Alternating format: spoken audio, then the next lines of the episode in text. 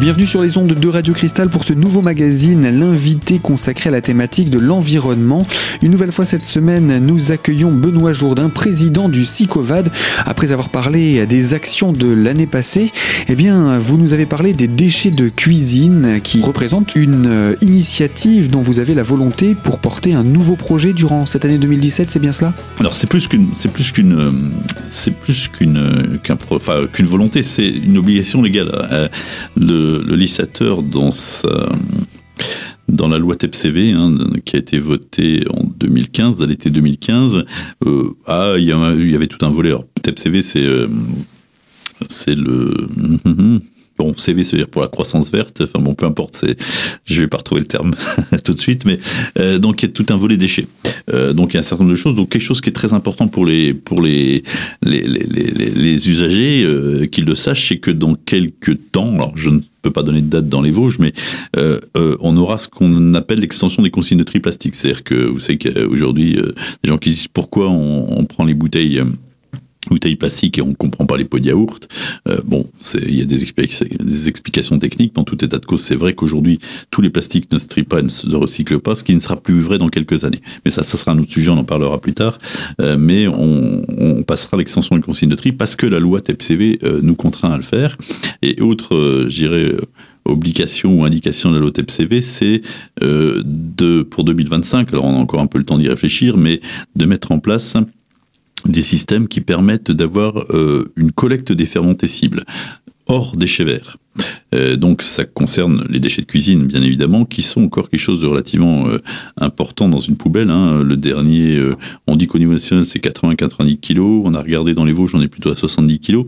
Mais 70 kilos, c'est quand même, euh, par exemple, à l'échelle du CICOVAT, c'est un, un- un tiers du, du poids de la poubelle. Donc euh, un tiers du poids de la poubelle, c'est loin d'être négligeable. Et donc euh, c'est l'enjeu, je pense que c'est le grand enjeu en termes de d'allègement du poids des poubelles euh, de ces prochaines années. Euh, après, euh, le CICOD n'a pas de solution miracle. D'ailleurs, euh, personne n'a de solution miracle au niveau national sur ce qu'il faut faire. Euh, S'il fallait collecter séparativement les, les fermentés cibles, euh, on peut imaginer des points d'apport volontaires dans les quartiers, on peut imaginer de la collecte en porte-à-porte. Ça existe, je l'ai vu en Italie l'été dernier. Voilà, il y a plein de solutions à imaginer. Après, il faut que il faut que les gens adhèrent, il faut que ça soit pas trop cher, il faut que ça soit efficace. Enfin voilà. Donc tout ça nécessite euh, qu'on y aille par tâtonnement.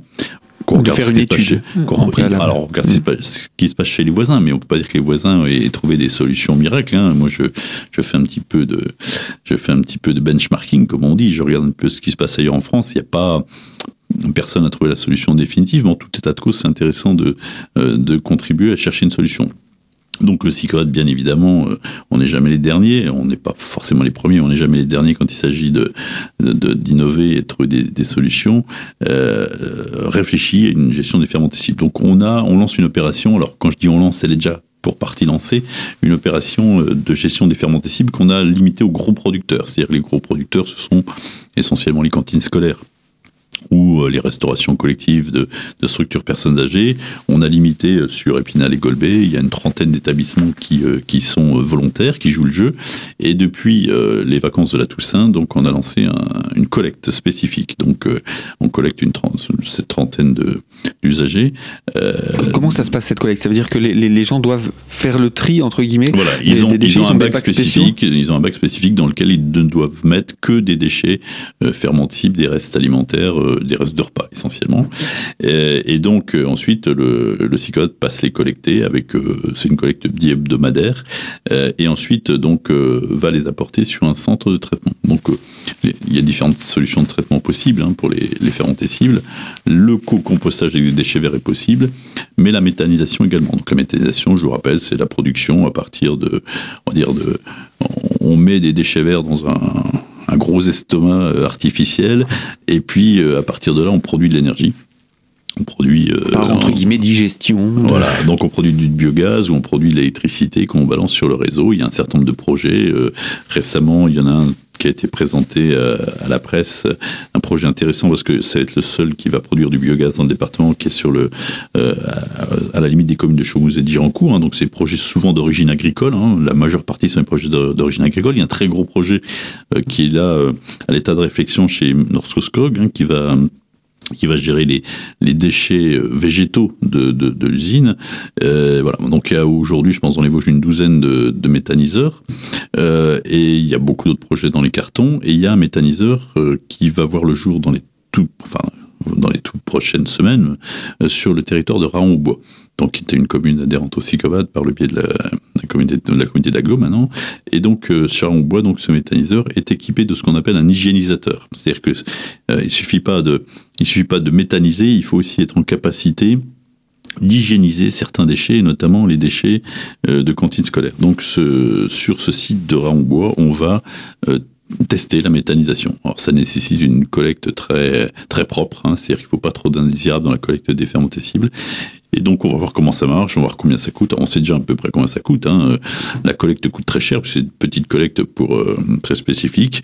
Euh, le traitement nous coûte beaucoup moins cher que l'incinération, mais bon, le but c'est d'expérimenter. Euh, une expérimentation coûte forcément un peu d'argent, mais c'est de voir comment dans 5 ans, enfin dans 3 ans, dans 5 ans, je ne sais pas, on pourra imaginer euh, d'autres formes de collecte, l'étendre, pourquoi pas aux particuliers. Voilà. Donc on est vraiment dans les, les réflexions amont, dans le euh, voir comment ça fonctionne aujourd'hui pour peut-être demain euh, proposer à nos habitants une autre une autre façon de gérer euh, leur reste alimentaire que de les mettre dans la poubelle grise et de les incinérer à l'usine d'Hermann-Perville. Et bien voilà pour cet aspect de l'action autour de ces déchets de cuisine pour cette année. Je vous invite à nous retrouver dans la deuxième partie de ce magazine pour évoquer encore d'autres thématiques. À tout de suite sur Radio Cristal.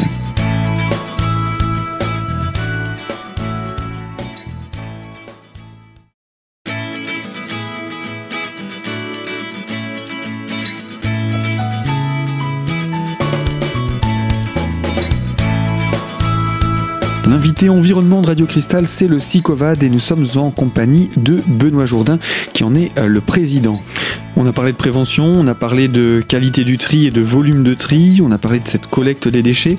Euh, au niveau national, au niveau régional, notre département, notre territoire, comment se porte-t-il? Est-ce qu'on est plutôt bons élèves ou Alors, pas trop? On est de très bons élèves, je pense. Euh, Enfin, le département des Vosges, euh, bon, à ma connaissance, c'est de loin le meilleur élève de Lorraine.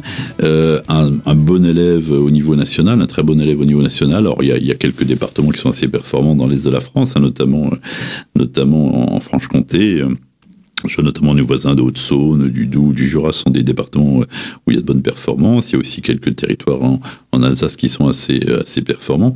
Euh, alors, les performances, c'est quoi? C'est essentiellement euh, d'avoir des bons taux de collecte des recyclables. hein. Donc là-dessus, on est, on est plutôt, plutôt de bons élèves. C'est d'avoir des réductions des ordures ménagères résiduelles. Là aussi, on, progresse bien.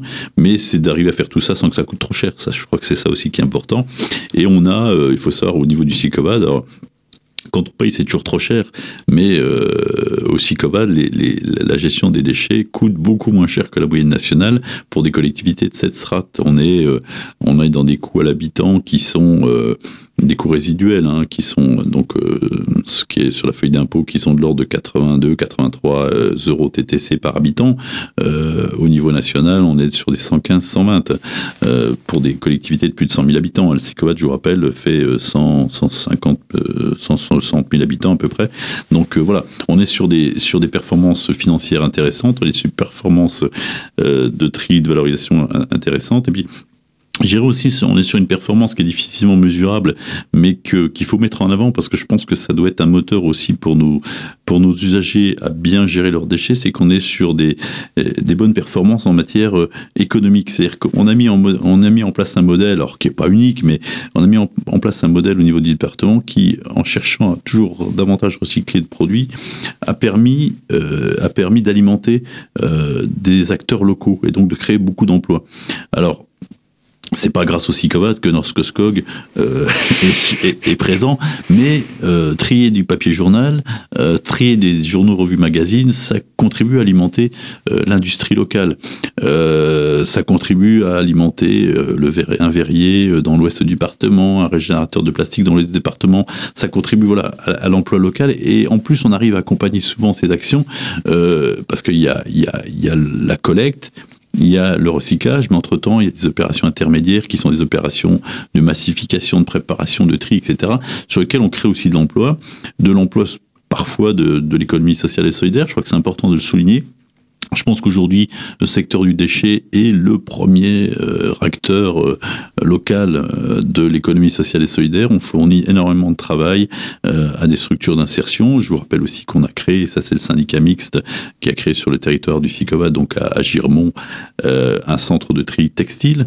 Aujourd'hui, c'est 32 emplois qui ont été créés et ces 32 emplois, ils sont clairement le fruit du geste du tri des Vosgiens si les Vosgiens ne trient pas euh, leur textile, n'apportent pas leur textile, leurs vêtements usagés, ou leur, euh, c'est pas que le textile, hein, c'est aussi le linge de maison et mhm. les, articles en cuir, s'ils n'apportent pas dans les bornes qui sont sur le territoire, on n'alimente pas cette, cette unité de tri et on n'est pas en capacité de faire, euh, de créer ces 32 emplois. Donc tout ça, en plus, à côté, ça continue d'alourdir la poubelle grise.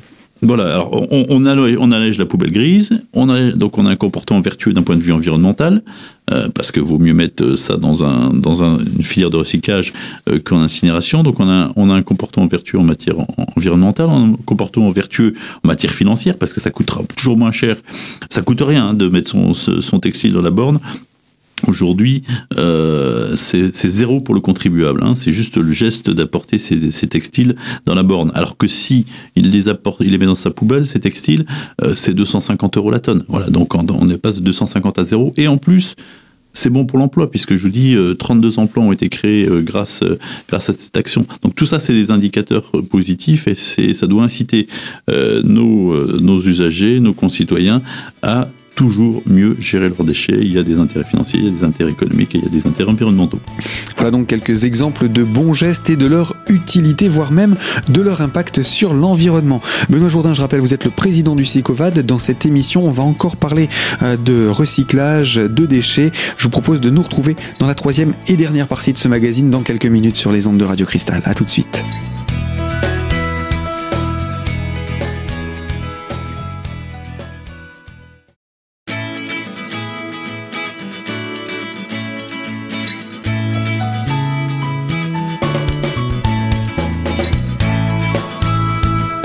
Environnement de Radio Cristal, c'est le SICOVA dans la personne de son président, Benoît Jourdain.